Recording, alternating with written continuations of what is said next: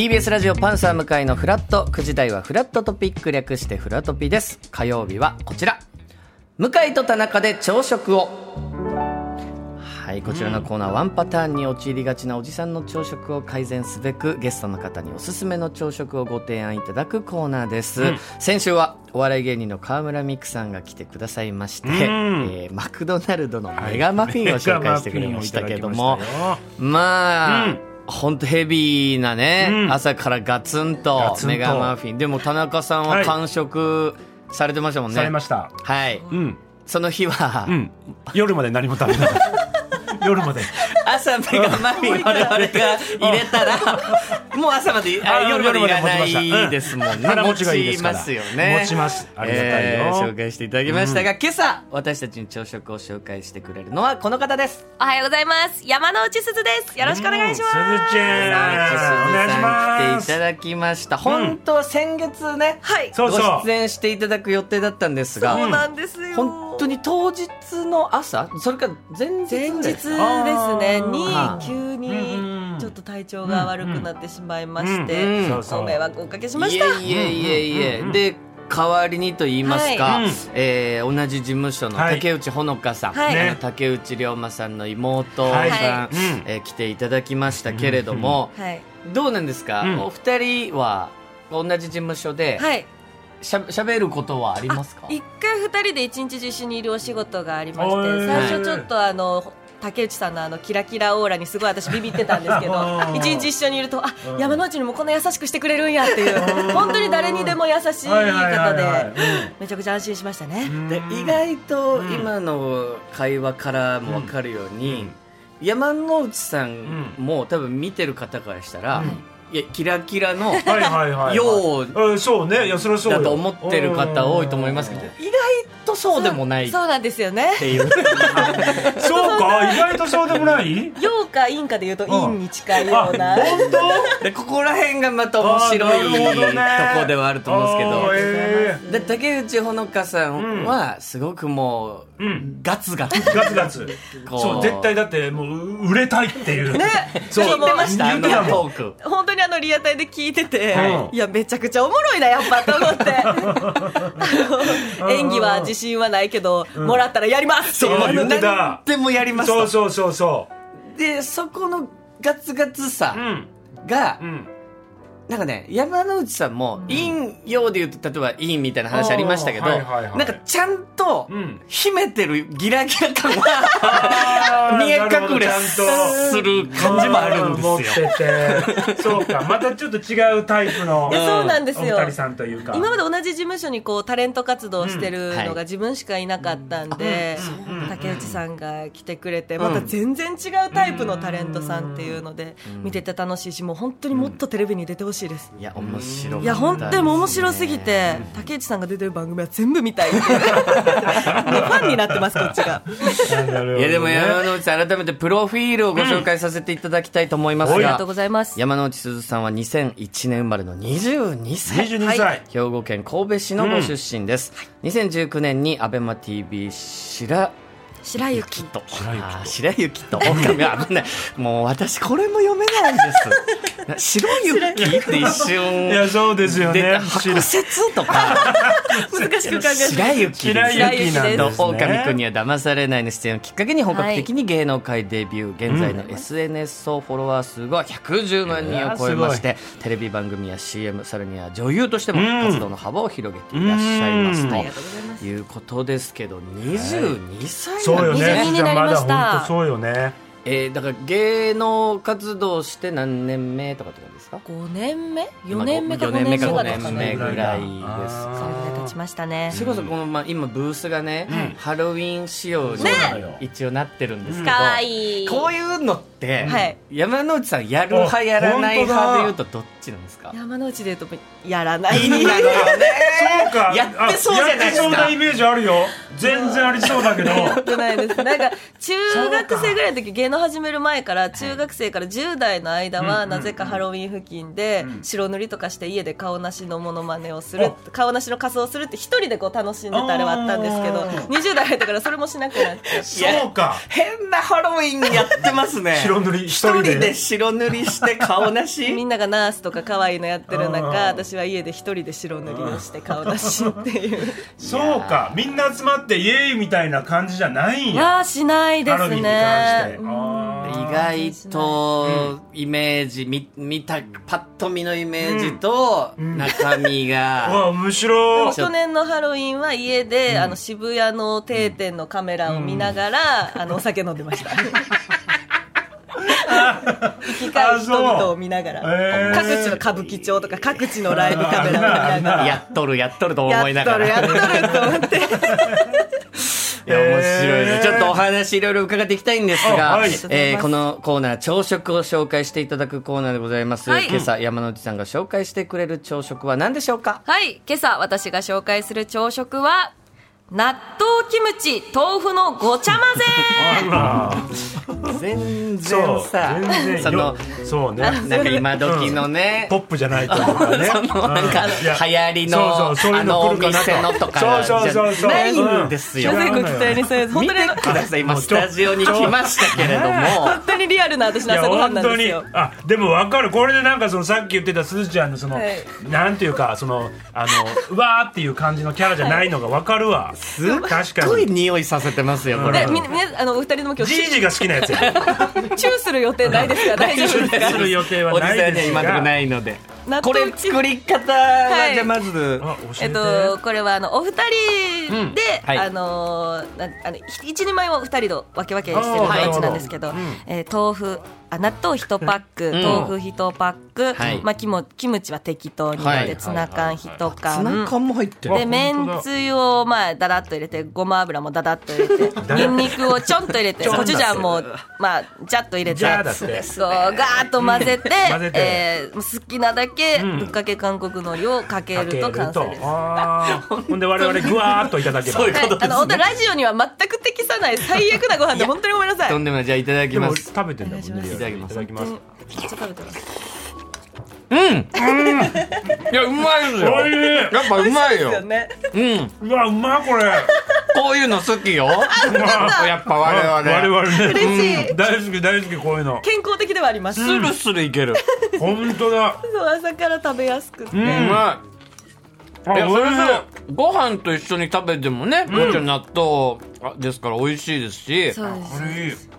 こ。れいい。結構ん。朝からこれぐらいのもうパンチは効いてるじゃないですか。確かにそうね。食べたりするんですか？食べちゃいますね。なんか、うんうん。もうだからこれを夜に作っておつまみにしたりもまあするんですよ。うんうんうんうん。なんでまあいつでも食べれるご飯かなってだから納豆とキムチとうん。豆腐とあのツナ缶さえ常備しとけばいつでも食べれるんで。うんいいかなこれは美味しい。これあーよかった。ごめんなさいネバネバさせちゃっ本て当にね口の中が早く水を飲みたい。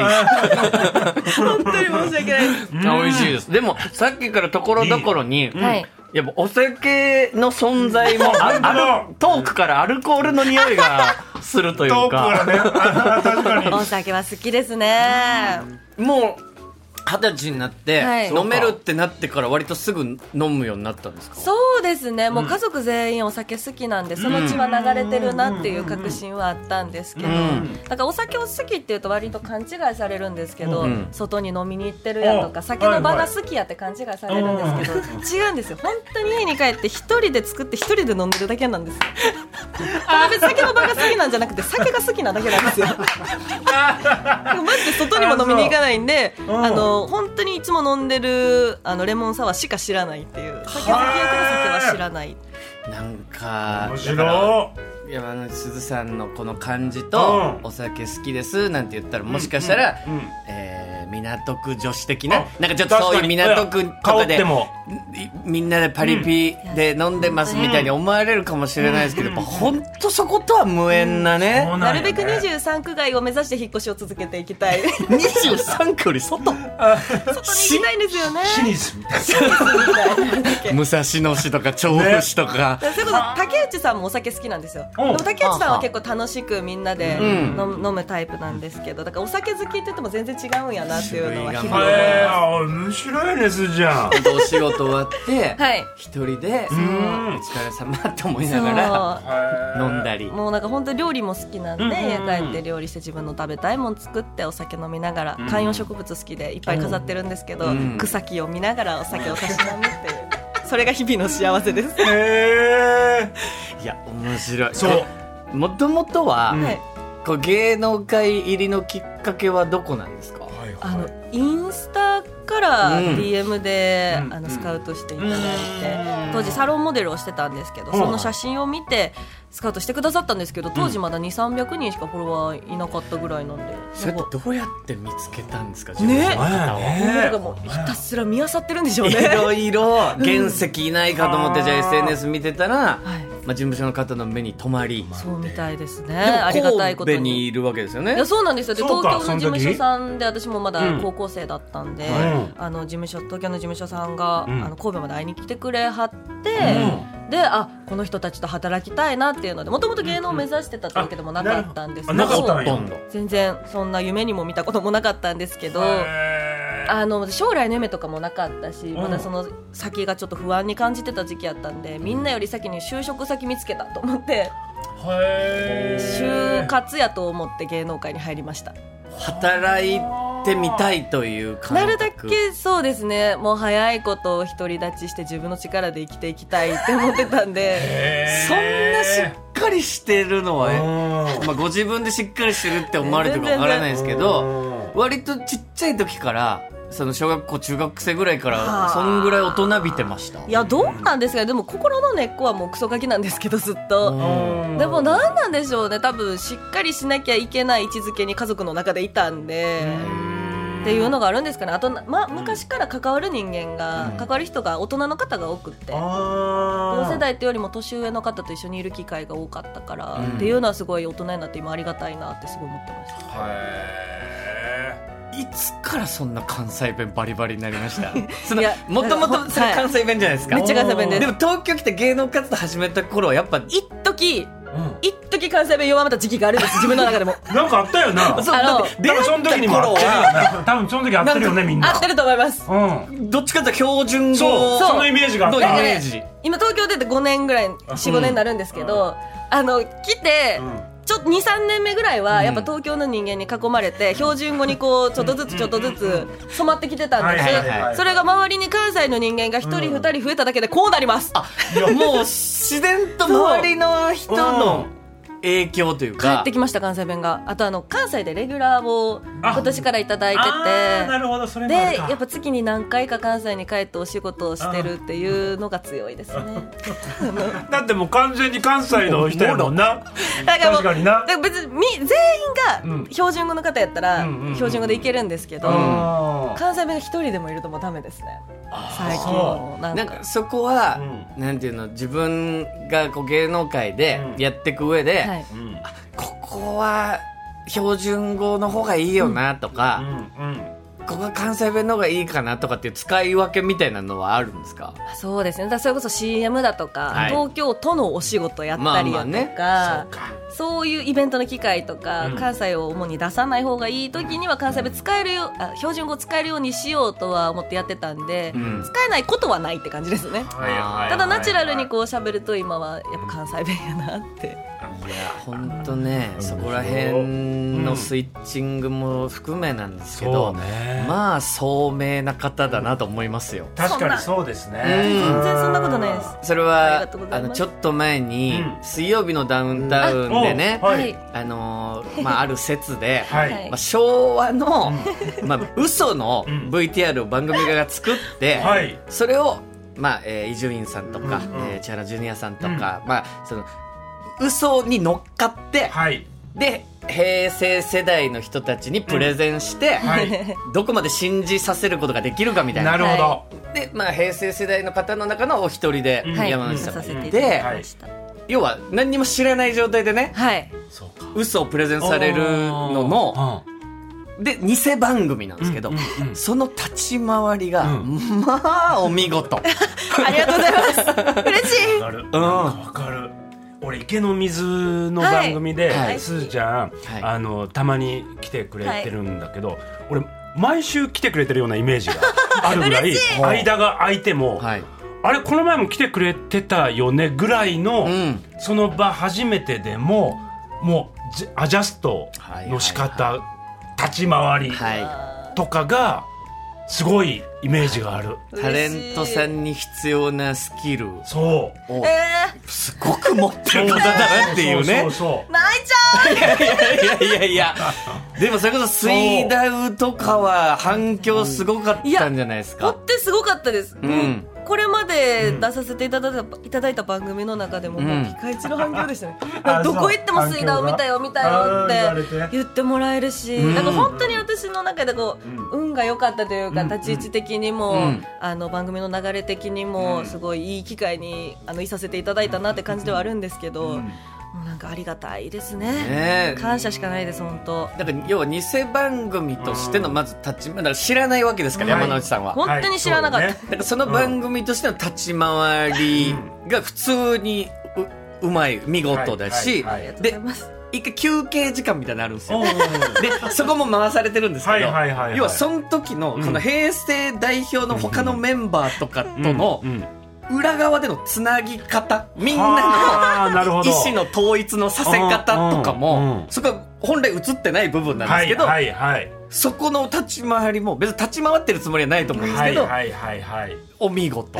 で結果バラされた後のリアクション、完璧っていう。なんかどどこ切り取っても嬉しいっていうねこれは22恐ろ歳しいで 恐ろしいですよ。これで切るのすごいなという。全然全然。はあ。私以外が多分私が一番あのメンバーの中ではバラエティーに割と出てる人間やったから、うん。なんか自分の中のちょっとお姉さん気質みたいなところ、うん。自分がちゃんとしなきゃみたいな感覚もあったからこそこううまくできたのかなっていうのはあるんですけどなんかやっぱ先輩方が多分いらっしゃると私もちょっとビクついてしまうんで。いやいやいやあれですけど本当にでももうう皆さんのおかげででしたねてかもうほんまにシンプルに面白すぎて。まあ、説自体も面白かったいやもうマジで面白いてか今伊集院さんがもう本当に。もうなんだこの人はと思って。